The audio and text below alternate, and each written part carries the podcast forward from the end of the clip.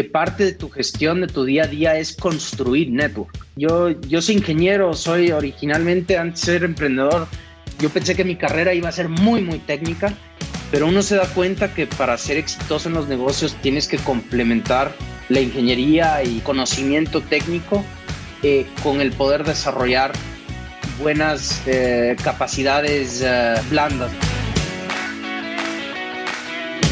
De Network S, episodio número 54. Bienvenidos, soy Mario Larrea y junto a Eduardo Molestina conversamos con personas de alto impacto para conocer sus logros, derrotas, pensamientos y acciones para así aplicarlos en nuestro día a día. Este espacio es posible y llega a ustedes gracias al auspicio de Farmacéutica La Santé, tu genérico, tu vida. Farmacéutica La Santé te recuerda que tomar vitamina C La Santé cumple un papel esencial en la práctica del deporte, favorece la recuperación después del ejercicio, ayuda a reducir fatiga, previene la degradación muscular y lo más importante es que ayuda a que tu sistema inmunitario esté más fuerte. También gracias al al auspicio de LeVector Ideas in Motion.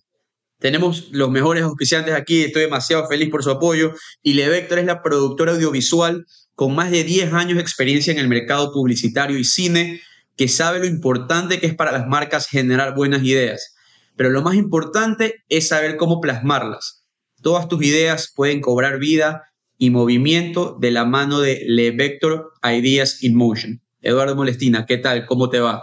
Todo muy bien, Mario. Qué semana que hemos tenido. La noticia de ayer, pues, para Ecuador, para, para, nosotros que estamos aquí en el podcast, es algo que nunca en mi vida habíamos escuchado. Habíamos visto la de Nuevo Cargo, pero eh, la ronda que levantó Kushki de Sebastián Castro, nuestro invitado esta semana, tira todo por la ventana. Para los que no saben, esta, esta conversación la tuvimos eh, varios meses atrás eh, con Sebastián Castro y justamente hemos venido guardando esta conversación porque Sebastián nos comentaba que se venía una noticia interesante y que, y que la aguantemos un poco. Así que creo que lo que pasó ayer, eh, Kushki, que es una procesadora de pagos, una startup de ecuatorianos que lo que está buscando es reducir el efectivo en América Latina y ofrecer una plataforma en la que haya mucha más agilidad en la transferencia de, fondos. Cerró su serie B por 86 millones de dólares. Eso la convierte en la startup con una valoración de 600 millones de dólares, la startup con la valoración más alta en la historia de América Latina en Serie B. O sea, una locura, se proyecta como el próximo unicornio. Y hablar con Sebastián Castro eh, fue, fue genial. O sea, e, es una persona demasiado humilde, un emprendedor nato. Eh, nos encantaría poder conversar con el resto del equipo de Kushki. La verdad que no les podría adelantar un poco el episodio porque es lleno de información, lleno de cosas interesantes. La pasamos increíble y creo que esta es la mejor semana para poderlo publicar. Así que, Mario, ¿qué tal? Definitivamente, no. Eh, me acuerdo que hablábamos con Sebastián y nos decía, denme denme un par de meses que se viene una noticia que le va a dar la vuelta al mundo. Eh, ahora, y cuando me imagino que ahora están las negociaciones en ese momento, no, no hagamos bulla, esperemos, esperen a sacar el episodio. Y dicho y hecho, esta noticia le ha dado la vuelta al mundo. Y para que tengan un poco de una, idea de cómo se interconectan todos estos emprendedores ecuatorianos, nosotros tuvimos en el podcast a Deepak Chubani de Nuevo Cargo, que le está rompiendo también, y Sebastián Castro, eh, no solo que es inversionista de DIPAC, sino que también ha sido como una especie de mentor. Eh, Sebastián, excepcional, su equipo le mandamos un saludo a Aaron Schwarzkopf y a los otros fundadores, que son dos personas más, se me van el nombre en este momento y pido disculpas, pero que disfruten este episodio. Eh, cuando vi esa noticia dije clasificamos al Mundial, se viene el primer unicornio, así que esperemos que así sea. Con ustedes, Sebastián Castro. Sí, estoy en la Ciudad de México. Vivo, vivo acá desde un año y medio, bueno, ya van a ser casi dos años. Eh, me mudé a México para eh, principalmente abrir las oficinas de, de acá, eh, pero también, no sé si saben, yo soy partner en, un fondo de inversión llamado Alpha for Ventures y, y Alpha for fue buscando oportunidades también de empresas targets de, inversión en México y entonces como que se alinearon las, ah, las, ah, las estrellas y, ah, y, y, fue como que un momento perfecto para venir a México también mi, mi, mi novia que conocí en Nueva York, eh, ella es mexicana, entonces también ese factor, ah, pues todo, todo, todo sumó bien en ese, en ese sentido. Digamos que lo, otro, lo otro es secundario, ya sabemos más o menos. Sí, sí, sí. Mira, ahí me, me, me, salió una pregunta que era con la que yo quería comenzar el podcast y hemos tenido algunos emprendedores y, de startups y muchos nos dicen que están en México, que van a abrir en México, etcétera, ¿no? Y nunca le he hecho esta pregunta, pero quisiera saber por qué es tan atractivo México cuando hablas de Latinoamérica. Eh, ¿Por qué no Brasil? ¿Por qué no Chile? ¿Por qué no Colombia? ¿Por qué no Ecuador? Bueno, de, de, hecho, Eduardo, es, es interesante tal vez aclarar para, para los oyentes de tu podcast. Nosotros entramos en México ya como un cuarto, cuarto, quinto mercado. Eh, nuestro primer mercado fue Ecuador. Eh, sí. Y no solamente por el hecho de ser ecuatorianos y que siempre hemos tenido ese, esa pica de, de, de chuta, en realidad quiero, quiero devolver a mi país, quiero hacer algo innovador en mi país, etcétera, sino que resultaba que Ecuador en muchos aspectos es, es un mercado laboratorio súper chévere. Y, y, creo que cuando nosotros decidimos empezar Kushki en, en, Ecuador, tal vez esa no era la tendencia, pero sí he visto más y más que eh, no solamente los emprendedores ecuatorianos conceptualizan Ecuador como ese laboratorio eh, de, de, unas cualidades que ahora podemos conversar los demás detalles idóneos para, para primero probar un, una empresa, un modelo de negocios, un, un, producto, sino que incluso emprendedores de otros países están viendo cada vez más y más que Ecuador, por esas mismas cualidades, es un buen mercado, eh, quizás intermediario, para desarrollarse antes de ir a, las, a, la, a los grandes, ¿no? A, a, a, México en ese sentido. Eh, pero la realidad es esa, o sea, México para nosotros es el cuarto, quinto mercado que, que hemos desarrollado y, y, y, evidentemente es importante por su tamaño y también por su trascendencia eh, cultural en las, en las Américas. Eh, pero, pero digamos, yo, yo en principio eh, no sé si le aconsejaría a, a, a, un emprendedor genérico, claro, cada caso es distinto, un emprendedor genérico, oye, lánzate de una a, a México eh, porque eso tiene, tiene, tiene retos, tiene retos muy grandes. Cuando tú hablas de, de, Ecuador como laboratorio, ¿te refieres a la fase de validación de idea? ¿Porque es un mercado más pequeño? ¿Porque tienes tal vez una respuesta más rápida? ¿O, qué beneficios te entrega Ecuador? Digamos, esas cualidades que estás hablando. Bueno, hay, eh, hay tres en, en, en, en, mi cabeza, ¿no? Eh, la, la primera es, Ecuador tiene una, un una combinación de un tamaño eh, y de un uh, nivel de bancarización y educación relativamente alto en comparación a otros mercados de, de, de, la región. Entonces, en términos de poder hacer prueba pura, laboratorio, eh, no solamente, ojo, de, de un MVP, sino de, de trascender el MVP y realmente encontrar product market fit, que es uno de los errores más grandes que cometen los emprendedores piensan que si a un MVP le va bien, eso ya significa que, que, que, que, encontraron product market fit. Eso no es cierto, de paso. Pero esa característica de Ecuador la, la, la, la encuentro eh, súper uh, dinámica para, para, buscar product market fit, y pa, product market fit y para poder probar ideas eh, más en términos generales de un emprendimiento. El, uh, el segundo factor es que Ecuador tiene ingenieros del carajo, que probablemente es una sorpresa para muchos de tus oyentes, pero el nivel de ingeniería en el Ecuador realmente es espectacular. Eh, y esto, esto es algo que tengo que admitir un poco vergonzosamente. No, no necesariamente me lo esperaba cuando empecé Kushki. Decidimos crear nuestro equipo de producto de ingeniería en Ecuador más por un tema orgánico y no tanto porque pensábamos que los mejores ingenieros eh, de la región estaban en el país. Pues cinco años después, les puedo decir eh, con toda la certeza del caso de que de los mejores ingenieros eh, de la región están en Ecuador, no le piden favores a nadie eh, y realmente es las empresas de tecnología que deciden contratar en Ecuador realmente se encuentran con la sorpresa que el empresariato ecuatoriano todavía no ha entendido que nuestros ingenieros son del carajo.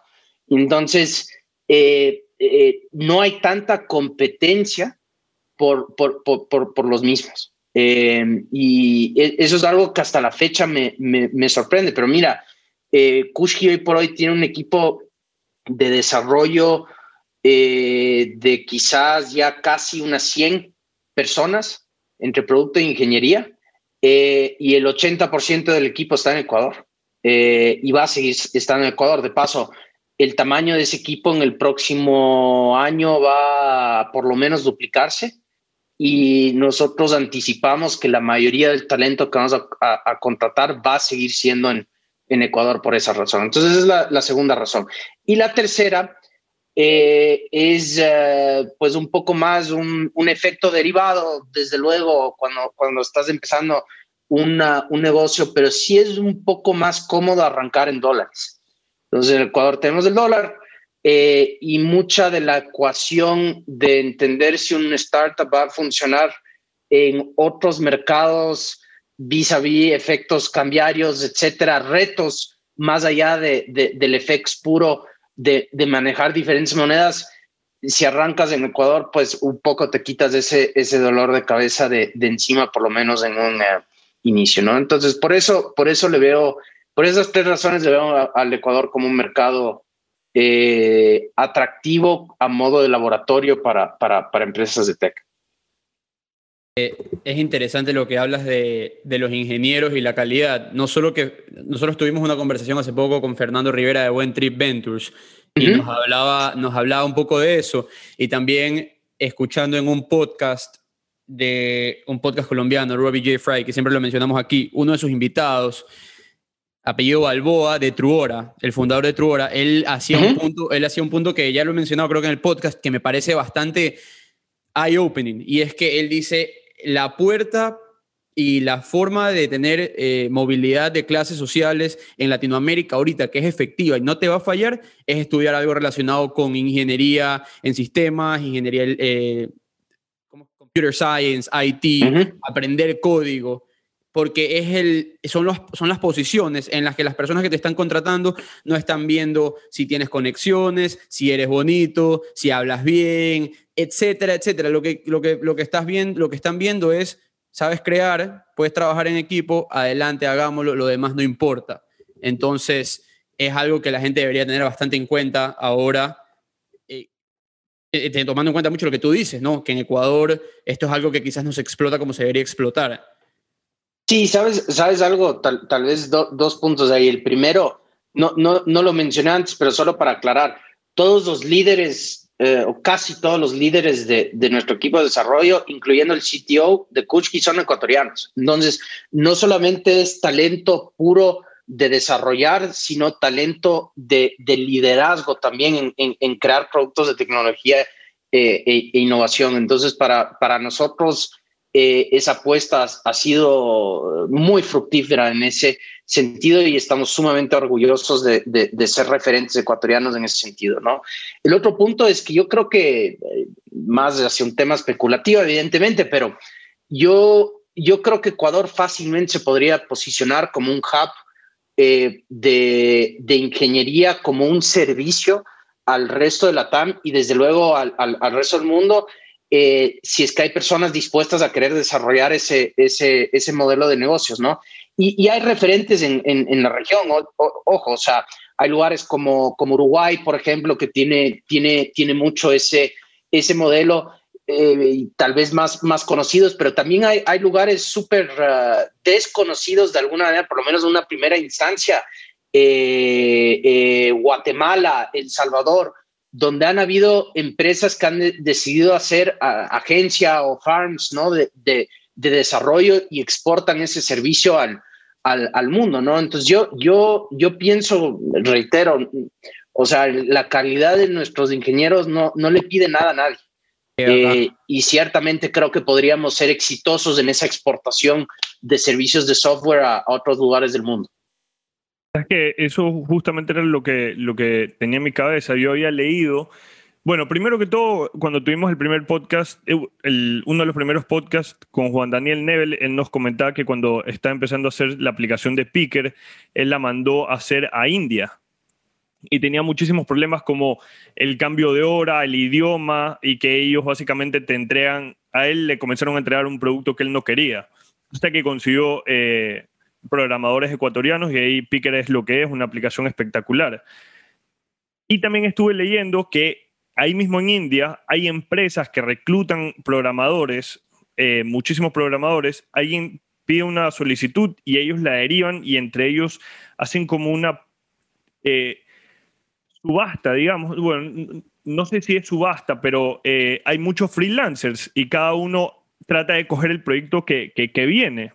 Entonces eso un poco, ahorita que lo menciona, se me abre la cabeza aquí en Ecuador, si hay tantos programadores que realmente eh, no es muy conocido, al menos yo no conozco muchos programadores, sería chévere que alguien los pudiera juntar y hacer un hub de, programación. Sí, y creo que y nosotros desde, desde la arista de, de, de Kushki evidentemente lo hemos hecho y, y, cada vez se vuelve más y más importante es no solamente tener el aspecto de los programadores y los ingenieros como desarrolladores del producto de Kushki, sino también como exponentes culturales al, país y la región, ¿no? Entonces, en términos de organizar meetups, en términos de dar charlas, en términos de hacer uh, uh, capacitaciones y outreach en las universidades del, país, etcétera, como eh, creemos mucho en ese, en ese modelo y, creo que hay muchas empresas en el Ecuador que creen en, ese modelo, ¿no? O sea, el, cambio, tal vez en todo lo que es crear o generar un, ecosistema de tecnología en Ecuador, tal vez para, para muchos el cambio puede verse muy paulatino de alguna manera, pero, pero sí está sucediendo. Y, y, creo que para allá vamos. O sea, yo, yo sí tengo la expectativa de aquí a, a, a 10 años. Uh, el Ecuador va a tener una referencia muy importante de, desarrollo de ingeniería de tecnología en, el resto de la región y, en el mundo. Qué, bacán, qué escuchar, escuchar eso. Nosotros en el podcast hemos conversado con bastantes personas, eh, cracks en el tema de startups, tecnología y muchas diferentes industrias. Y yo la pregunta que siempre me he hecho es, eh, y te la quisiera hacer a ti, Sebastián, y a ti, Eduardo, también, ¿qué opinan ustedes? Sebastián, y Eduardo, yo sé que los dos tienen muchísimos roles en su vida, ya sea padre, eh, esposo, en la constructora, podcast, etcétera. Tú, Sebastián, muchísimos roles también. Eh, nos estabas hablando de la firma de inversión, nos estabas hablando de Kushki, antes de esto Leaf, y ya vamos a explorar un poco de eso. ¿Cómo, ¿Cuál es su coping mechanism? Como que si me entiendes lo que les estoy tratando de decir. ¿Cuál es, cuál es su, el día, voy a relajarme, que puedes, o sea, puedes, pueden desconectarse ustedes de, lo, de todo lo que están haciendo y decir, se acabó, no trabajo más. Después resumimos, ¿cómo hacen para mantenerse frescos y que las ideas sigan fluyendo en una industria tan fast-paced como es la que estás tú en este caso, eh, Sebastián, y tú, Eduardo, también con una vida tan ocupada que la que tienes? Uf, eh, hay días y hay días, Mario, ¿sabes? Eh, hay días donde digo, tengo, tengo que ser más disciplinado y, llegan las seis, las siete, lo que sea, apaga, bueno, desde luego, desde luego la computadora, pero, pero apaga el WhatsApp, apaga todo y, y, lo más importante, apaga tu cabeza, ¿no? ¿Verdad? Como que deja la mente en blanco eh, y, y, ocúpate en lo que te, te gusta, sea ejercicio, pasar con tu pareja, con tu familia, eh, etcétera, pero no, yo por lo menos, no, sé, Eduardo ahora nos, nos, comentará, pero yo, yo no siento que he llegado todavía a un, a un punto de disciplina y de madurez. Eh, eh, no, madurez no es la palabra, es disciplina es la palabra. No, no he llegado todavía a la disciplina donde puedo hacer eso de manera muy consistente. O sea, a veces me despierto en la cama y digo, puta, se me olvidó el mail de ni sé qué, y empiezas con, o sea, pensar en, en 20 mil cosas y a veces ni siquiera son cosas así tan emergentes, a veces simplemente, oye, ¿qué va a pasar con mi negocio? ¿No? Como que entonces apagar, apagar eh, eh, esas campanitas dentro de la cabeza es, es muy difícil y, le tengo mucha admiración a, las personas que lo han, ah, lo han logrado, ¿no? Ahora, creo que, creo que como todo en la vida es un proceso, o sea, yo no, tampoco me castigo a, a, mí mismo por, por no poder apagarlo, pues porque entiendo que también es algo natural y que el, el encontrar un balance en la vida probablemente es un esfuerzo de por vida. O sea, constantemente vas a estar buscando esos balances. Así me, Así me siento yo, no sé, no sé vos, Eduardo, ¿qué, qué opinas? yo soy la peor persona para poner un equilibrio en su vida. Te lo juro, siempre he tenido el mismo, el mismo problema, pero aún más. Y lo que me pasa a mí es que yo soy, yo soy papá joven, me casé joven y tengo dos hijos. Y no he emprendido todavía, no tengo un emprendimiento, digamos, que eh, económicamente o financieramente me, me, mantenga. Entonces todavía soy dependiente del sector privado. Pero en mi caso, eh, al estar en esa situación, estoy en constante búsqueda de una idea para, emprender y eso me consume muchísimo de mi tiempo que tengo luego de mi, de mi trabajo normal.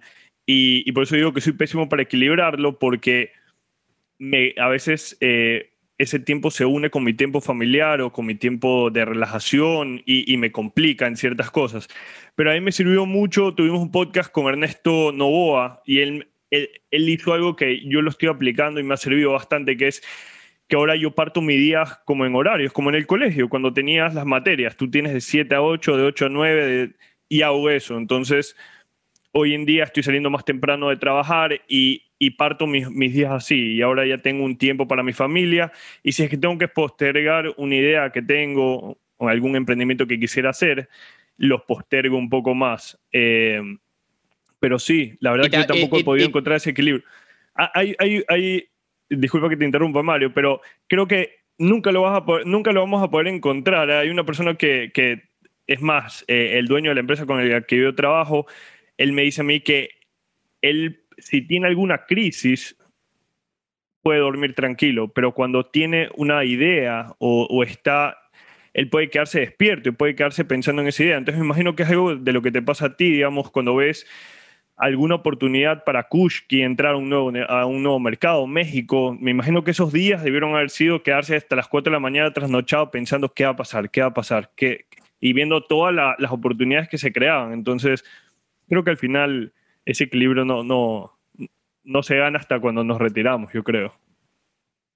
Sí, bueno, y, y creo que creo que o sea, para ser bien claros, a pesar de que Kushki fue mi segundo emprendimiento, igual en los primeros años de Kushki, muchos de esos, muchas de esas reflexiones constantes, esas inquietudes, eh, esos sufrimientos eran existenciales, porque, o sea, es bueno, el negocio va a estar acá mañana o, no.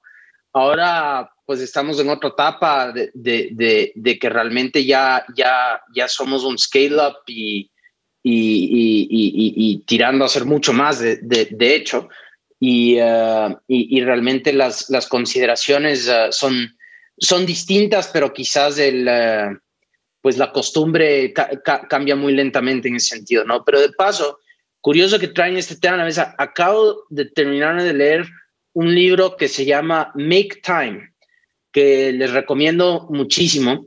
Los escribieron los dos tipos eh, de Google Ventures que inventaron el, el uh, Design Sprint, eh, que estoy seguro que lo conocen o alguna vez lo hayan conversado con, con alguna otra persona acá en su podcast.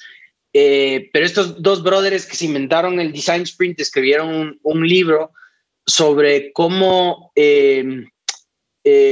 pues administrar tu tiempo, pero desde un sentido súper práctico, porque creo que muchos libros entran con un tema muy filosófico de, de, que, oye, o sea, tienes que conceptualizar tu tiempo de esta manera y como que estar súper zen todo el tiempo, etcétera, y como que eso no, eso no es la, eso no es la vida real, o sea, eso, eso no es la realidad. Entonces, a mí me gustó mucho este libro porque estos brothers básicamente te, te, te, te dan dividido en tres distintos tipos de momentos en tu día, por ponerlo de, de una manera sencilla, te dan ochenta y tantas tácticas, ellos los llaman tácticas.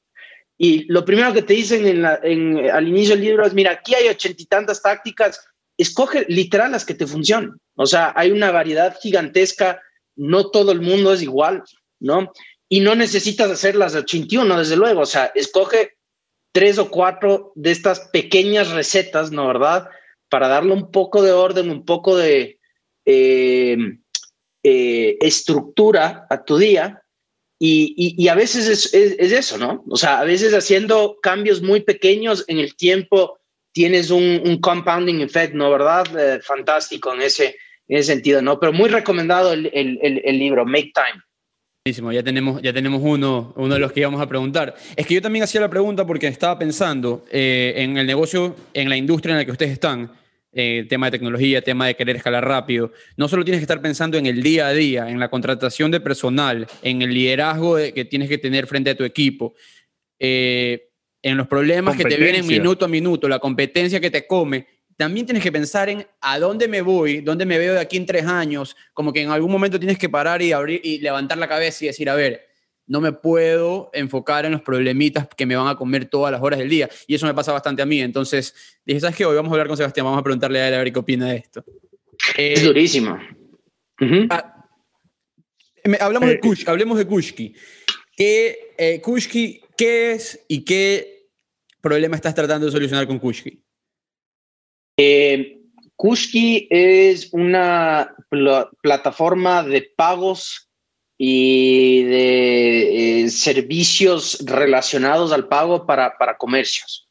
Eh, como lo hablamos antes, empezó en, Ecuador eh, y hoy por hoy la visión que tuvimos de un inicio y que está empezando a cumplirse para Kushki es que, que con un solo API y una sola plataforma puedas realmente mover plata de punto A a punto B en cualquier ah, país de Latinoamérica, ¿no?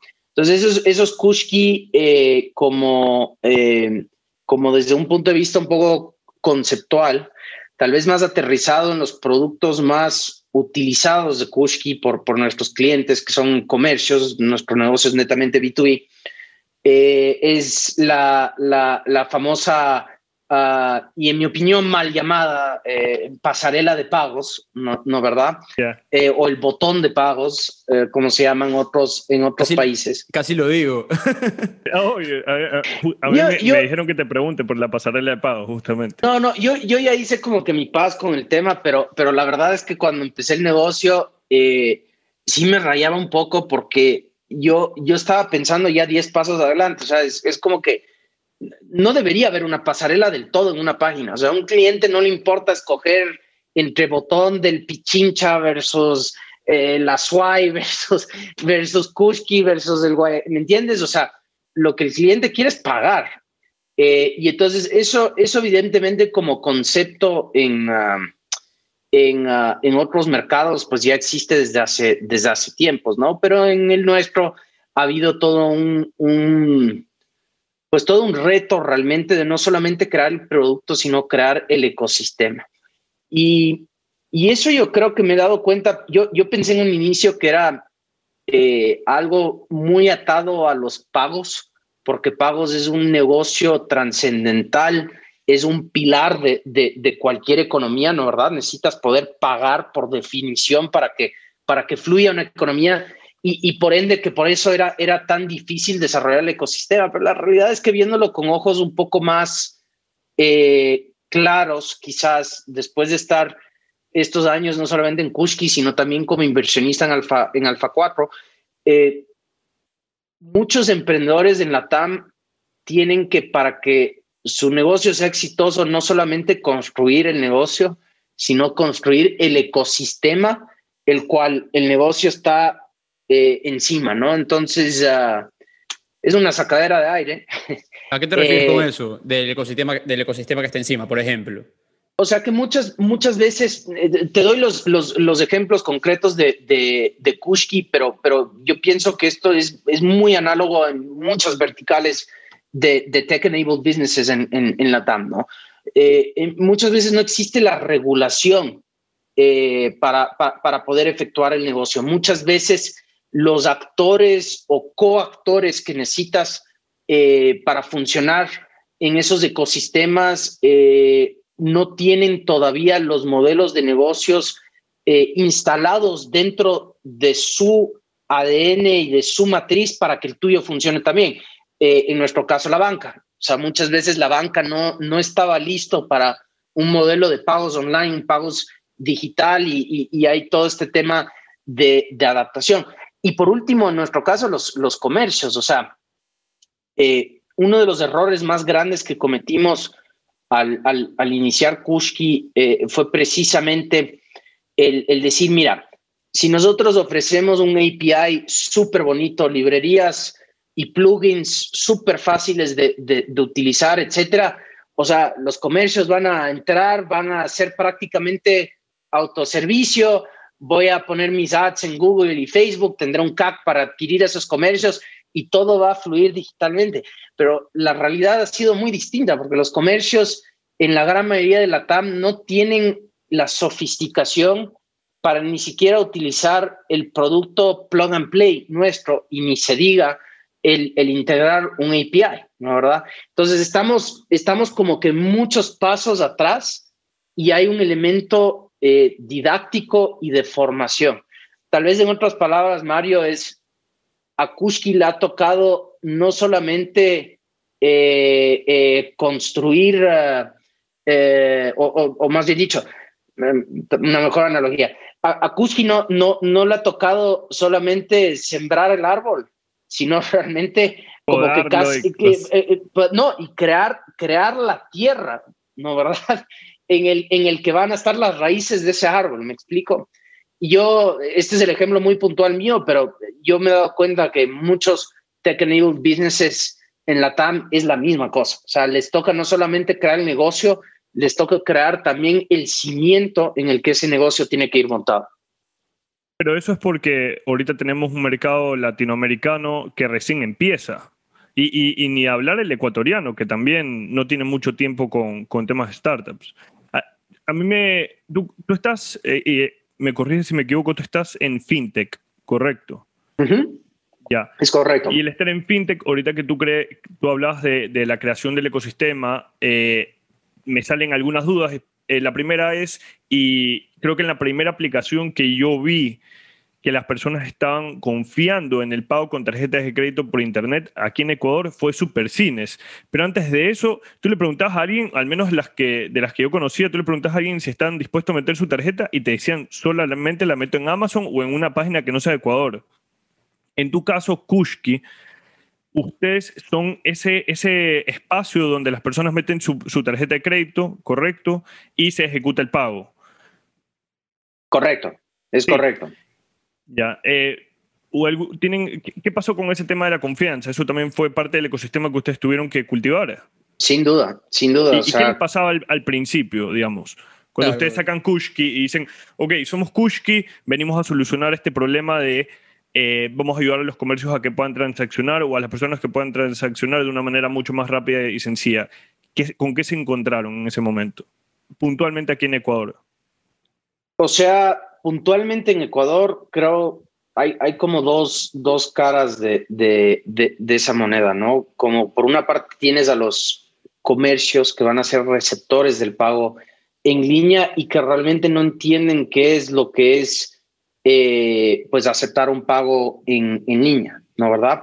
Eh, tal vez la, la, manera más fácil de, de, de, explicártelo sin entrar en un detalle así súper técnico, súper aburrido, es es un poco como la primera vez que le das a alguien una cuenta de banco que nunca la ha tenido en su vida, ¿no verdad?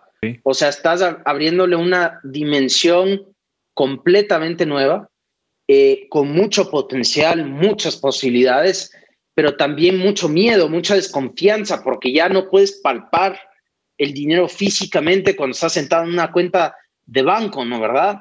Eh, entonces, yo, yo lo veo muy análogo en ese sentido. Del lado del comercio, del lado de la banca, eh, hubo un trabajo de encontrar los partners correctos eh, que realmente creyeran que nosotros, trayendo el expertise de nuestra primera empresa de Leaf, que también fue una, una empresa de pagos y, y de punto de venta, y también con la sofisticación tecnológica que estamos creando eh, de que íbamos a, poder eh, manejar responsablemente los pagos digitales eh, y, de un poco hacer un esfuerzo en conjunto sobre cómo controlar el fraude.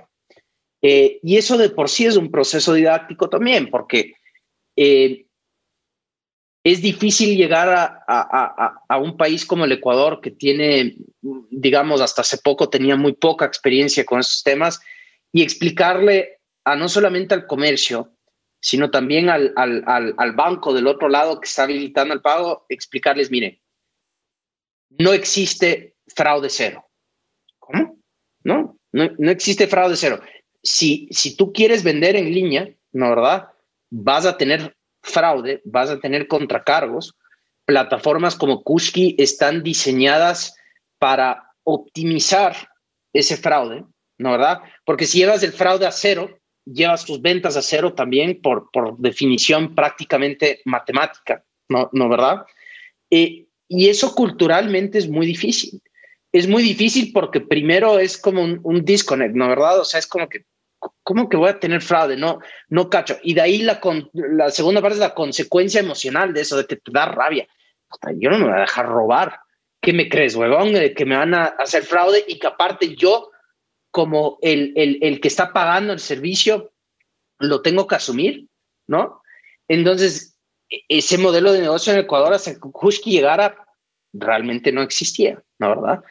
Eh, entonces, ha, sido un eh, ejercicio súper chévere eh, trabajar con los dos lados, o sea, trabajar con nuestros comercios y trabajar con nuestros amigos en la banca eh, para hacer ese aprendizaje en conjunto y poder llevarlo al, al, al, país, ¿no? he estado viendo la página web de Kushki durante todos esto, esto, estos días quería un poco tener como que el feel de Kushki, lo que dicen los clientes, lo que dicen los customers. ¿Quién es el cliente ideal de Kushki? ¿Quién es el negocio que tú dices, este es el cliente ideal para mi empresa? Porque tienes de todo. O sea, la verdad es que Kushki está diseñado en, una manera en el que en, el que en realidad ah, ah, lo podría eh, utilizar prácticamente cualquier tipo eh, de negocio, ¿no? Em, entonces, desde un punto de vista, digamos, de verticales de negocio, realmente trabajamos con una gama súper amplia. O sea, desde eh, pymes vendiendo eh, bienes físicos, plataformas tecnológicas, eh, servicios básicos, háblese pago de luz, de agua, de gas, Incluso tenemos algunos servicios gubernamentales, eh, pago de prediales, eh, eh, en ese tipo de cosas. Hicimos un convenio súper chévere con, con, el municipio de Guayaquil, de hecho, para hacer todo el pago de impuestos para los, para los ah, ciudadanos de Guayaquil en, ah, en una página del municipio, pero que corre sobre la plataforma de Kushki, ¿no? Eh, entonces, en realidad, ah, en realidad la gama es súper amplia en ese, en ese sentido, ¿no? Eso me di cuenta. Tenían desde Rappi a Claro, a obviamente, como tú dices, lugares con venta de, de, temas físicos y, y wow. Entonces, me meto, sigo, sigo explorando la página y veo un punto que me, me llamó bastante la atención. Ustedes le piden a, los customers, no le piden, quizás es una recomendación, eh, este producto es para compañías que facturen más de tanto, porque es algo con un valor fijo que ustedes cobran, no con la comisión, o, o, cómo, cómo se maneja esto en ese sentido.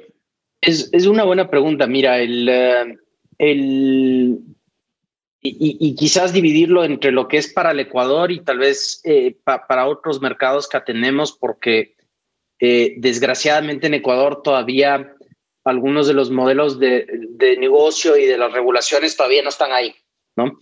Eh, pero, pero básicamente nosotros, nosotros realmente para clientes que tienen ventas relativamente pequeñas, los podemos atender, pero tienen que prácticamente hacerse un autoservicio completo.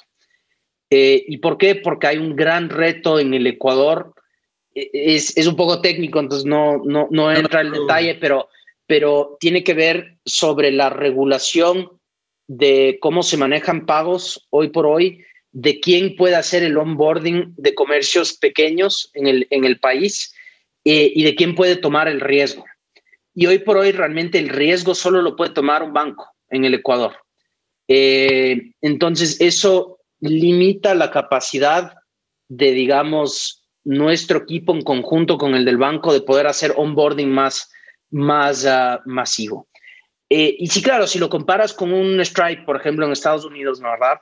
En Estados Unidos hay bases de datos súper eh, sofisticadas y amplias de, eh, de credit risk y de, y de bad actors y de toda una serie de cosas que permite que tecnológicamente podamos hacer un análisis de si es que un cliente se puede afiliar a la plataforma o no. Pero nada de esa automatización existe en un país como Ecuador hoy por hoy. Creemos que va a llegar, eh, estamos apoyando mucho al ecosistema para que lleguemos a ese punto, pero eso no va a suceder de la, de la, de la noche a la mañana. Eso que es muy, muy válido, lo del tema del crédito, la verdad, eso, eso sí es algo que no existe allá. O sea, no sé si hay una... No me quiero meter en algo que no sé, pero obviamente acá tú vives con tu, eh, con tu credit score pegado a la cabeza, o sea, donde sea, donde sea que vayas, en Estados Unidos. Pero, pero, pero también vuelve desgraciadamente a sofisticación del, del comercio. Entonces, yo espero que con el trabajo que hemos hecho, con el trabajo que muchas empresas de tecnología están haciendo en el Ecuador, de poder sofisticar al comercio. Pero hoy por hoy, algo súper básico, o sea, la pyme eh, común y corriente en Ecuador que dice, yo quiero vender online, ¿no verdad? Y tú le dices, perfecto, tienes un developer que te pueda montar, aunque sea una página en WordPress, o sea, sin código ni siquiera, ¿no? O sea, una página en WordPress e integrar el plugin en, WordPress, que es literal, o sea, una línea de código, o sea, no requiere realmente de un ingeniero, solo requiere de alguien que sepa manipular WordPress y en 95% de casos te dicen, ¿qué es eso? ¿Verdad?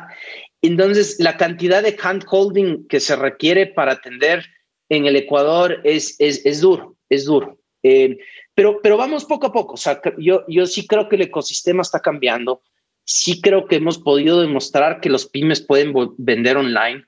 Sí nos gustaría llegar a un punto donde los podamos eh, atender masivamente, pero eso depende de unos cambios realmente a nivel de todo el ecosistema eh, tecnológico, bancario y regulatorio para que eso, eso suceda. Va a venir, va, va, va a venir.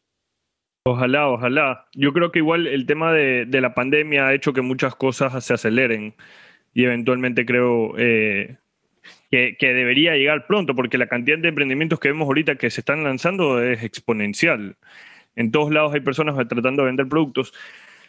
Hay, hay algo que a mí me interesa saber es eh, en qué momento Kushki, eh, o sea, ustedes como, como founders se dieron cuenta de que, ok, valíamos Ecuador, empezamos en Ecuador, es nuestro país laboratorio, tenemos que dar el siguiente paso y salir de aquí, o sea, o, expandirnos, digamos, porque no, que, no se, que no se entienda mal. ¿Cuándo fue y qué, qué signos te dio Kushki para que tú como founder tomen esa decisión? Una buena pregunta. Em, nosotros, eh, nosotros lanzamos eh, Kushki comercialmente en el Ecuador a inicios del 2017. Eh, nosotros empezamos a pensar en expandir eh, eh, a un mercado nuevo a, finales de ese año. empezamos a trabajarlo activamente a inicios del 2018 y, salimos comercialmente en ese segundo mercado, eh, que fue eh, Colombia, a finales de ese año. Entonces, el desarrollo para salir en un nuevo mercado nos tomó mal contado un año, un año y medio, ¿ya? Y que de ese mercado madure un año y medio más prácticamente, ¿no? Pero claro, uno aprende con la experiencia. O sea, nuestro primer mercado tomó un año y medio, o sea, nuestro primer mercado de expansión tomó un año y medio, nuestro segundo mercado tomó como un año, nuestro tercer mercado tomó como ocho meses, siete meses. Y hoy por hoy, cuando decidimos abrir un nuevo mercado, típicamente de punta a punta, lo podemos hacer en, seis meses o incluso menos. Pero claro, e, es, hay una, un grado de variabilidad muy alto dependiendo del mercado, dependiendo de qué tanta construcción no de raíces o de cimientos, como hablábamos antes, hay que hacer a priori.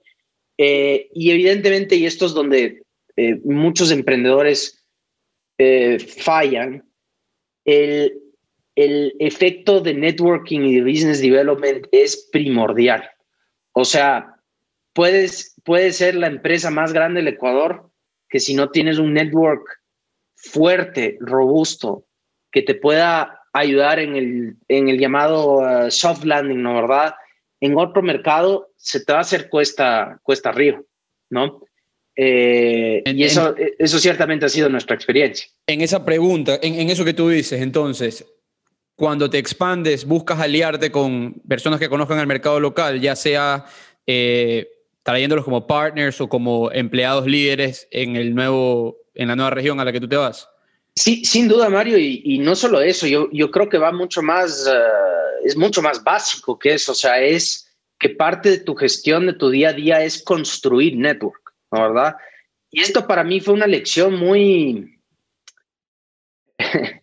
muy, muy, muy, muy poca intuitiva. Yo, yo soy ingeniero, soy originalmente, antes de ser emprendedor, tuve una, o sea, yo pensé que mi carrera iba a ser muy, muy técnica. Eh, y, y, entonces como que veía mucho el mundo con esos ojos, ¿no verdad? Pero, pero uno se da cuenta que para ser exitoso en los negocios tienes que complementar la ingeniería y, el, conocimiento técnico eh, con el poder desarrollar buenas eh, capacidades eh, blandas, ¿no verdad? Los soft, los soft skills, ¿no verdad? Y, el construir networks también tal vez es el más importante de, de todos. Entonces va, va, mucho más allá de simplemente las piezas de, de ajedrez puntuales que necesitas para arrancar la operación en el nuevo mercado que estás pensando es literalmente pensar, bueno, ¿quién me va a poner el tablero en este, en este nuevo mercado? ¿no? Eh, entonces eso, eso fue un aprendizaje y, eh, y, claro, como cualquier otra capacidad o destreza, uno lo va también desarrollando en el tiempo, ¿no? Eh, no sé si la pregunta es muy, muy detallí, de, detallada y, si es que quieres no, no me la contestes, pero me gustaría saber es ¿Cuál fue ese primer paso que ustedes dieron? Eh, me imagino yo, están sentados aquí en Ecuador y dicen vamos a expandirnos a Colombia, ¿qué hacemos? ¿A quién llamamos? Eh, se pusieron a buscar en LinkedIn, buscaron algún conocido, oye, ¿cómo estás? Quiero expandirme a Colombia, reunámonos. Eh, ¿Cómo sucede eso? O sea, imagínate a un emprendedor que está aquí en Ecuador y que sabe que tiene que salir, pero nadie nunca le ha dicho cómo lo tiene que hacer. Mira, te, estuviera mintiendo si es que te dijera que hay un, una receta así que uno puede escribir en blanco y negro y mira, sigue paso uno, paso dos, paso tres y lo, y lo vas a, a, lograr, ¿no? O sea, pero creo que, creo que sobre todo es entender el, el, el, el cómo funcionaría tu negocio en ese otro país, eh, entender quiénes ya hacen ese negocio eh, eh, en ese país y empezar a, construir redes, ¿no? Eh, muchas veces también va hacia un tema de clientes, o sea, dices, chuta, conocí a tal y tal pana que resulta que conoce al dueño de tal y tal empresa que estaría vacancísimo como que fuera el, el, cliente ancla en este nuevo mercado, ¿no? ¿Verdad?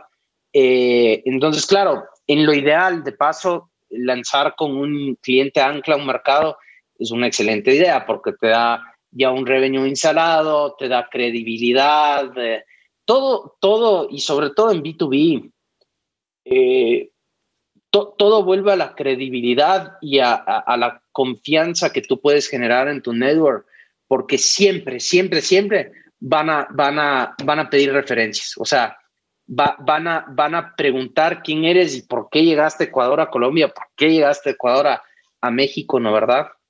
Y entonces es, ah, es, ah, es ciertamente una, una, una, manera de abrir el mercado. Otro, otro, otra estrategia que, que, ha funcionado bastante bien para nosotros en, en México en particular es encontrar un inversionista de ese, de ese país. O sea, encontrar un inversionista que haya visto toda la atracción que generaste en los otros mercados y que diga, venga, o sea, armemos, armemos esta, esta vaina acá eh, y que la apueste. Y así fue para nosotros en México, el fondo que lideró nuestra serie A, eh, Dila Capital. Ellos son de los tres fondos de, de, venture capital más grandes de, de, México y la verdad es que han hecho un trabajo eh, extraordinario ayudándonos a crear eh, ese network effect y, esos cimientos eh, en el poder aterrizar en, México en ese sentido, ¿no? Y hacemos una pausa a esta conversación para escuchar de La Santé, tu genérico, tu vida. De vitamina C, yo sí sé, yo sí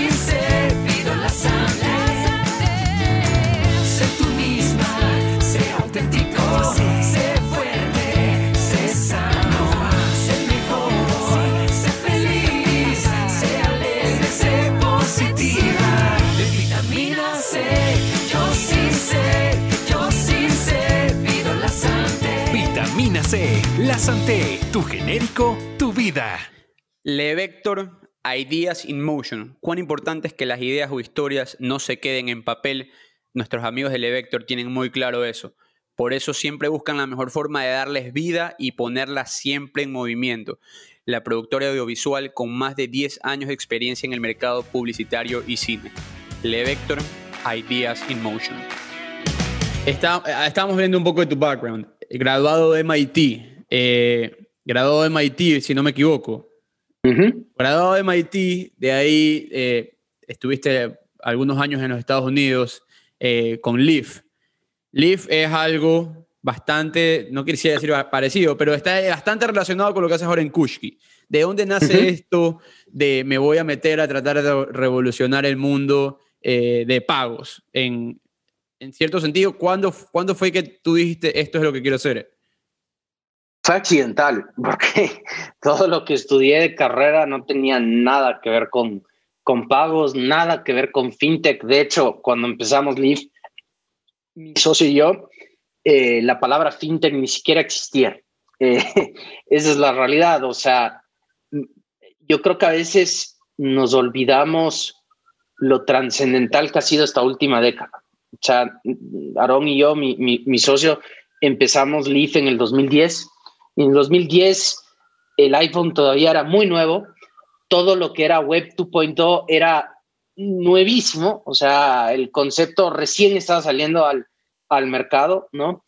Eh, y, realmente creo que muchos emprendedores hoy por hoy, de alguna manera, eh, eh, take for granted la cantidad de recursos que hay, porque no existían antes. O sea, todas estas aceleradoras, incubadoras, mentorías, nada, nada de eso existía en el, 2000, ah, 2010 y prácticamente el único lugar que podías levantar plata era en Silicon Valley. O sea, eh, todo eso ha cambiado muchísimo en estos últimos 10 años. Pero, pero para contestarte la pregunta concretamente, Mario, fue accidental. Yo estudié ingeniería y matemáticas y, tenía un track de carrera, eh, de hecho, en energía renovable eh, y, como que iba a tomar otro camino y mi socio básicamente me convenció de que le diéramos una oportunidad a esta idea que él, tuvo en, un inicio Leaf um, y, y, para ser súper claros, Leaf nace como una, un concepto mucho más filosófico de lo que terminó siendo, porque era cómo agregamos la data del recibo cuando un comercio y un usuario intercambian dinero, están intercambiando mucho más, o sea, era muy filosófico de, alguna manera un inicio y eso se transformó eventualmente en una empresa de, pagos y de punto de venta.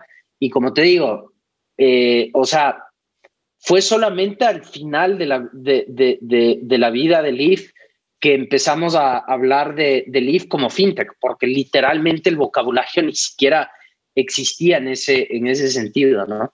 ¿Qué pasó con Leaf? Pues la- ajá, Disculpa que te interrumpa. ¿Qué pasó quisiera, con ver, Leaf? quisiera ver más que todo es eh, an- eh, cuál es la diferencia entre Leaf y Kushki. Bueno, Eh, eh, Leaf realmente estaba mucho más enfocado a lo que es desarrollar puntos de venta para pymes y habilitar ecosistemas de pagos alrededor de ese, de ese, de ese punto de venta, habilitarlos. ¿ya? Eh, y ese negocio era en, Estados Unidos, de, de- desde luego. ¿no? Eh, Leaf, de hecho, fue la primera empresa en el mundo en hacer un tablet en Android customizado para, para la pyme. Y sacamos pa- patentes al- alrededor de, de esto. Realmente, en muchos sentidos, Leaf eh, estaba muy adelantado a, a- a- a su época, por ponerlo de una, de una manera, ¿no? Kushki eh, está enfocado más del otro lado de esa moneda, o sea, en el ecosistema de pagos como tal, en el habilitar pagos como negocio y no como un efecto secundario de tener un, un punto de venta chévere, digamos, ¿no? Eh, y evidentemente el enfoque Kushki como geografía es, es la TAM. Eh, Leaf estuvo eh, enfocado eh, explícitamente en, en lo que es Estados Unidos. ¿Punto de venta te refieres a e-commerce?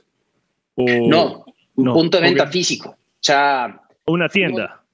es correcto. cuando Es tú vas allá y te viran la tabletita para que tú pongas cuánto quieres dejar de propina, cosas así, más o menos lo que hace Square. Sí, y de hecho Square era uno de nuestros competidores en, ah, en ese mercado. Claro, nosotros hicimos algo que en su momento eh, considerábamos mucho más ambicioso que Square, que es que decidimos hacer el punto de venta completo. O sea, el tablet era nuestro, el hardware era nuestro, el software era nuestro, el control del sistema operativo era nuestro. Teníamos hasta un App Store de pymes eh, embebido dentro de, nuestra tablet eh, para que otros tipos de aplicaciones para negocios puedan ofrecerse dentro del mismo ecosistema. O sea, realmente Leaf, fue muy, muy bacán desde el punto de vista eh, de, realmente innovar en lo que es productos y servicios para, para pymes, ¿no? Con Kushki realmente el approach ha sido eh, enfocarnos en algo mucho, mucho más específico, que es el pago digital y habilitarlo para, para muchísima gente. Y ahora sí, bueno, entonces, eh, ¿qué pasó con Leaf? ¿Se, se hundió en el camino? No, Eh, no, Square se lo, se lo, se lo comió. no, no, realmente Leaf, ah, Leaf se, se vendió. Eh, nos lo compró un banco en, en, en Estados Unidos eh, precisamente porque eh, los bancos legacy le tenían en ese entonces un pánico eh, gigantesco a, a, a Kushki, eh, a Kushki, a. Square. No, no, Ah, no, a, Square. Squ- a Square, pues estaban básicamente dispuestos a pagar lo que fuese por empresas innovadoras de, ah, de tecnologías en, en- en pagos y, y en punto de venta. Y entonces a nosotros... Sí, no, no, adelante, adelante. No, disculpa que te interrumpí. Eh, te quería preguntar que cómo así eh, cuando vendieron no se quedaron eh, manejando Leaf, viendo su primer bebé, digamos. Cualquiera hubiese creído, esto aquí tiene tanto potencial, te lo vendo, pero déjame manejarlo. ¿Es, es común que pase ese tipo de cosas o no?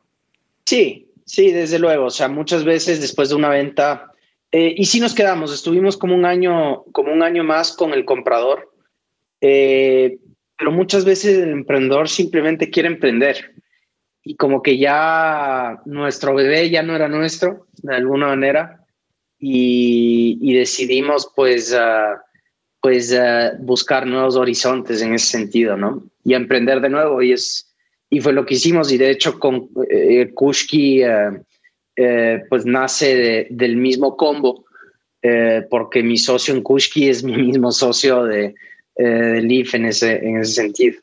¿Cómo así se da el regreso de, a ver, lo lógico es que estás en Estados Unidos, te quedas en Estados Unidos, disfrutas de, de invertir en, en, en, el país donde hay muchísimas oportunidades, eh, en tema de esta, esta, San, San Francisco, esta Miami, etcétera, New York, el centro de las finanzas, más que nada, ustedes están trabajando en esto. ¿Cómo así deciden regresar al Ecuador y empezar ahí desde cero? Bueno, en un inicio un poco quisimos las dos cosas, ¿sabes? Porque en un inicio eh, ambos, Aaron y yo, estábamos viviendo en Nueva York cuando fundamos Kushki.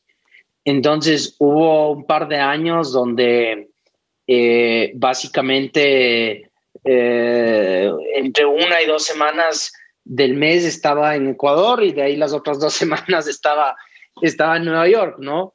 Eh, y, y, y la realidad es que estar en Nueva York, como acabas de decir, es el centro de, eh, financiero del, del, del, mundo en muchos sentidos y por ende un centro financiero de fintech muy importante. Habían ciertos elementos de estar en Nueva York que, eran muy valiosos hacia la construcción eh, de nuestro negocio, ¿no? Pero eh, eventualmente ya después con, con el tiempo y, uh, y, con realmente eh, la dimensión de Kushki sí considerábamos que era importante estar un poco más cerca a los uh, mercados eh, donde operamos, ¿no? Entonces yo hoy por hoy estoy viendo México, es donde eh, hemos hecho nuestra apuesta más grande para, digamos, el segundo capítulo, por ponerlo de una manera, de la, de la empresa. Y, uh, y mi socio ahora está viviendo en Miami. Miami es un, o sea, evidentemente es un hub Uh, uh, de, de, de, la TAM, es la capital de la TAM de alguna manera, pero resulta que también es la capital de pagos eh, para la TAM también. O sea, todas las marcas importantes de pagos, entiéndase Mastercard, Visa, eh, Amex, eh, muchos de los bancos con los que trabajamos, etcétera, tienen operaciones importantes en Miami, entonces hay, hay realmente un vínculo importante y, y creo que de hecho probablemente hoy por hoy Aaron es el único uh, miembro de Kushki que vive en Miami, pero yo me sospecho que en este año vamos a empezar a ampliar esa, esa oficina porque creo que es importante en ese sentido. Ah, hablemos de ese tema, Miami, nuevo hub de tecnología en los Estados Unidos. ¿Qué opinas? ¿Qué opinas de Francis Suárez, el alcalde que está haciendo el mejor trabajo del mundo en promocionar a una de las ciudades más increíbles del planeta como un hub de tecnología, atrayendo talento como loco. Yo estoy terminando mi carrera de derecho en este momento y lo primero que quiero hacer es manejar las cuatro horas de Orlando a Miami y quedarme ahí vivir este boom de la tecnología. ¿Qué, qué, le ves? Mira, eh, tengo, tengo eh, sentimientos encontrados de alguna manera, ¿ya? Eh, porque este, este concepto de que Miami va a ser el boom tecnológico no es nuevo, eh, ya ha sucedido en un par de ocasiones y en las otras ocasiones que ha sucedido, pues, uh, uh, pues, pues, it's fizzled out, ¿no? O sea, nunca ha, crecido una dimensión interesante. Eh, fun fact, eh, a pesar de que su historial en un 99,9% fue eh, Boston, fue la sede de, de, de Leaf. Eh, Leaf en estricto rigor no empezó en Boston, empezó en Miami, porque Aaron y yo nos habíamos graduado y ambos teníamos familia en Miami, entonces empezamos en Miami y a las dos o tres semanas de, de haber empezado la empresa dijimos, mira, aquí no vamos a poder hacer nada porque hay cero tecnología, esto es en el 2010, ¿no? Hay cero tecnología, hay cero esto otro. Sí, habían dicho que iba a llegar ni sé qué incubadora y tal, y, y, y nada, o sea, naranjas, ¿no? Y, y entonces, eh, a, a, a, literal, a las tres semanas de haber empezado la empresa, en el medio del invierno, aparte, dijimos, pero estará frío, pero hay que volver a Boston porque ahí sí hay una, un centro tecnológico relevante, ¿no? Yo tengo yo tengo un poco la expectativa, Mario, de que esta vez va a ser un poco distinto. Se siente un poco distinto. Eh, no solamente porque, digamos, las personas que están en Miami lo están clamando a, los cuatro vientos de que ahora vamos a hacer hub tecnológico, ese sino que parece que por primera vez hay, eh, hay eh, extranjeros a Miami, o sea, extranjeros y no me refiero de, de, otros países de la TAM, porque evidentemente casi que ni, ni, ni cuentan, ¿no verdad? Eh, para efectos de este ejercicio, sino extranjeros de las órbitas de tecnología, entiendas en Nueva York, San Francisco, incluso uh, Austin, uh, etcétera, de que están viendo Miami con, con, con, con ojos uh, viables. Y solo el tiempo lo sabrá, pero mira, para, solo para acabar el punto. Yo creo, que, yo creo que de aquí a 6 a 12 meses ya vamos a saber si se va a dar esta vez o no. Y se reduce a algo muy sencillo. ¿Se va a poner plata o no se va a poner plata? ¿ya? Porque en Miami hay muchas incubadoras, muchas aceleradoras, muchos fondos de venture capital, ¿no verdad? Pero cuando mides lo que invierten, no invierten un carajo, ¿ya? Eh, y ningún ecosistema de tecnología puede realmente despegar, al menos de que haya capital. En Miami, evidentemente, hay mucha plata, simplemente hasta la fecha, nada de plata destinado para efectos prácticos a tecnología. Parece, con la llegada de muchos VCs de alto perfil, muchos fondos de alto perfil e incluso muchos eh, legacy, seguramente leíste que Goldman Sachs ahora va a poner una operación importantísima en Miami, etcétera, de que eso va a empezar a derivar en, en, en, en capital, en, en, cheques hacia, hacia emprendimientos de Miami. Y per, eh, ahí, ahí, ya sabremos de que le llegó el momento a Miami. Es, ese, es, ese es el barómetro. Es que sabes, sabes, lo que me doy cuenta y, y, a, y a, raíz de, la, de, de, todo lo que ha pasado en la pandemia, la gente que vivía en New York, por ejemplo, la gente que trabajaba en asset management o en investment banking, eh, Deepak en su época, ¿no? Trabajando 80 horas, metiéndole, viviendo en un departamento chiquitito, overpriced, eh, pasando frío, pasando todo este tema y obviamente la buenísima vida que te da New York cuando New York es New York. En este caso, cuando está todo medio cerrado, se le va ese sabor. Entonces, ¿qué mejor que prefieres ir a pasar a pagar menos? Pagar menos impuestos y vivir en una ciudad con, digamos que más placeres en ese sentido. Entonces, por ahí... Más cerca también. Es, es, interesante, es interesante escuchar qué opinabas tú del tema, porque en Twitter, el Twitter aguanta todo, como lo decimos. Entonces, que quería ver cuál era el, el feeling ahí. Mira, de aquí a un año, si vemos rondas importantes derivadas hacia empresas en Miami, con inversionistas que están radicados de Miami, creo que ya eso es otro cantar. Eh, no con eh, no, o sea, yo creo que en general fuera chéverísimo que suceda, porque bueno, no, no, no vivo en Miami, pero yo tengo súper claro el, uh, la influencia que tiene Miami como un hub hacia prácticamente todos los otros tipos de negocios que te puedes imaginar hacia Latinoamérica, ¿no verdad? Simplemente no se ha dado en la parte tecnológica y de, y de capital de riesgo todavía. Eh, pero vamos a ver. Y, estoy de acuerdo que, que, el alcalde Suárez realmente está haciendo un, un trabajo bastante bueno en ese, en ese sentido de, eh, de, posicionar a Miami, de interesar a, a, personas de, de, otros lugares en en darle chance a Miami y, y, y, ojalá, ojalá salgan las cosas, ojalá salgan las cosas. Sebastián, antes de, de, de hacerte esta pregunta, primero le queremos mandar un saludo a Aaron Schwarkov, eh, que es tu, es tu socio de Leaf. Eh, un saludo para él. Eh, quiero que me comentes un poco Muchas acerca gracias. de este fondo Alpha 4 Ventures en el que estás. Sí, pues uh, eh, Alpha 4 eh, lo, lo, empecé con, uh, eh, con otro socio. En, uh, en el 2016 lo empezamos a explorar y ahí hasta, hasta que tomó forma pasaron varios años, pero básicamente nosotros eh, empezamos el fondo con una tesis eh, rel relativamente sencilla, pero que, que, era un vacío que vimos en, en el ecosistema de la TAM eh, y que hasta cierto punto todavía existe hoy por hoy en la región, que es que yo creo que hoy por hoy el, el, el poder conseguir capital semilla en muchos países de la TAM ya no es tan complicado. O sea, hay buenas incubadoras, hay buenos fondos semilla, hay incluso muchos programas gubernamentales en distintos países que, que ofrecen eh, dinero a, a, startups eh, para arrancar, para, para eh, eh, probar un concepto, llevar un MVP, etcétera, etcétera.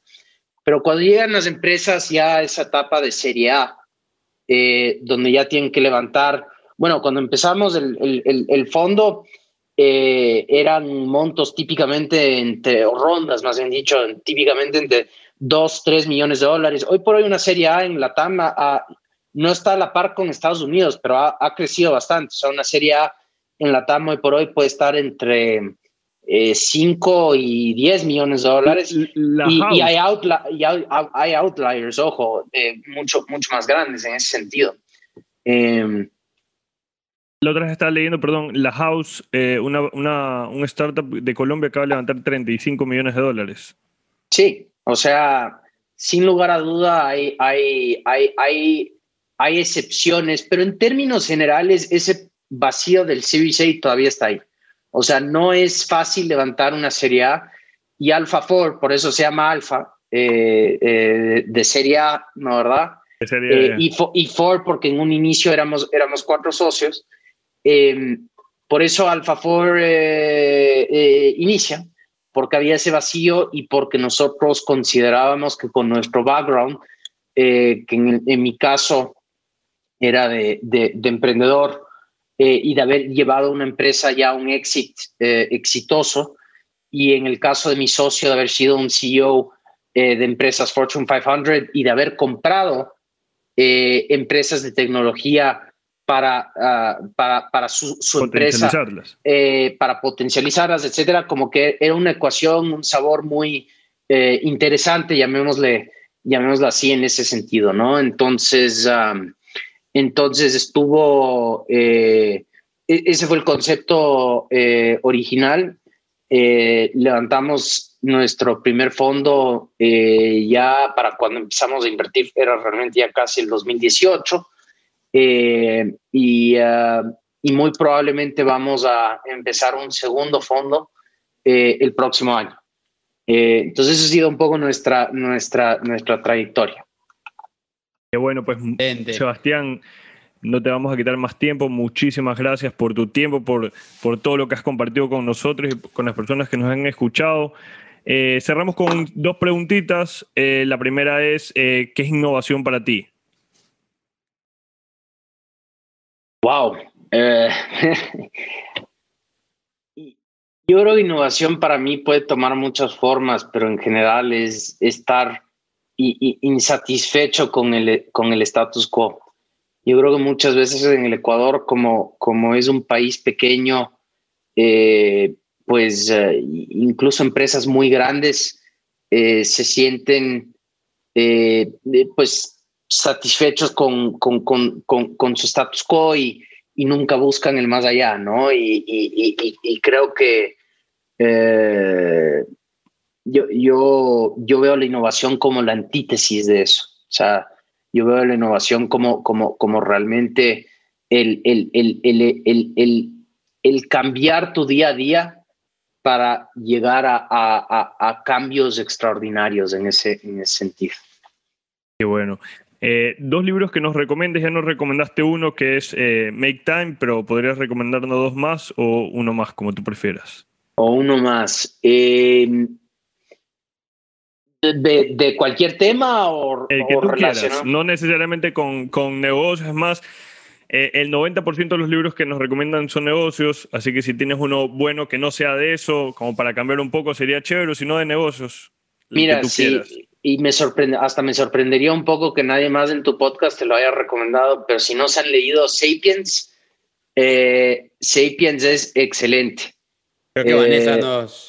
Nos han recomendado el, el autor, pero no, no. Y, y, y- Eh, Él, él, él escribió, eh, de hecho, una serie de tres libros. Eh, Sapiens es el primero y es el mejor, en, en mi opinión, y, y realmente te posiciona la historia del, del ser humano desde una óptica eh, eh, no, no solamente interesante, desde luego, por eso lo estoy recomendando, sino eh, muy primitiva, o sea, realmente a, a, a, a, una esencia muy práctica de entender cómo evolucionó la, la, la civilización.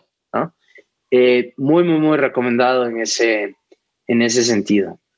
Ha- Hago una corrección, eh, el autor no, no ha sido recomendado todavía en el podcast, así que es la primera vez. Ahorita acabo de ver, Estaba buenísimo. revisando también. Eh, otra pregunta con la que cerramos siempre. Mario, la es, última. ¿Qué consejo le darías a alguien que está buscando ahorita expandirse, salir del Ecuador? Ya llegó a lo máximo en ese punto. Bueno, el primer consejo es cuestiónate una y mil veces si realmente has llegado a tu máximo en ese, en ese mercado o, o- o re- o- una fracción importante de, de- de tu máximo, porque yo creo que muchos emprendedores en el Ecuador a lo mejor sacan su MVP, pasan seis meses, un año y dicen, listo, hasta aquí llegué al Ecuador, muy pequeño, ya no vamos a crecer, busquemos otras oportunidades. Y, y- y no, es, no, no estoy diciendo que no se puede buscar en paralelo esa, esa siguiente oportunidad, ojo.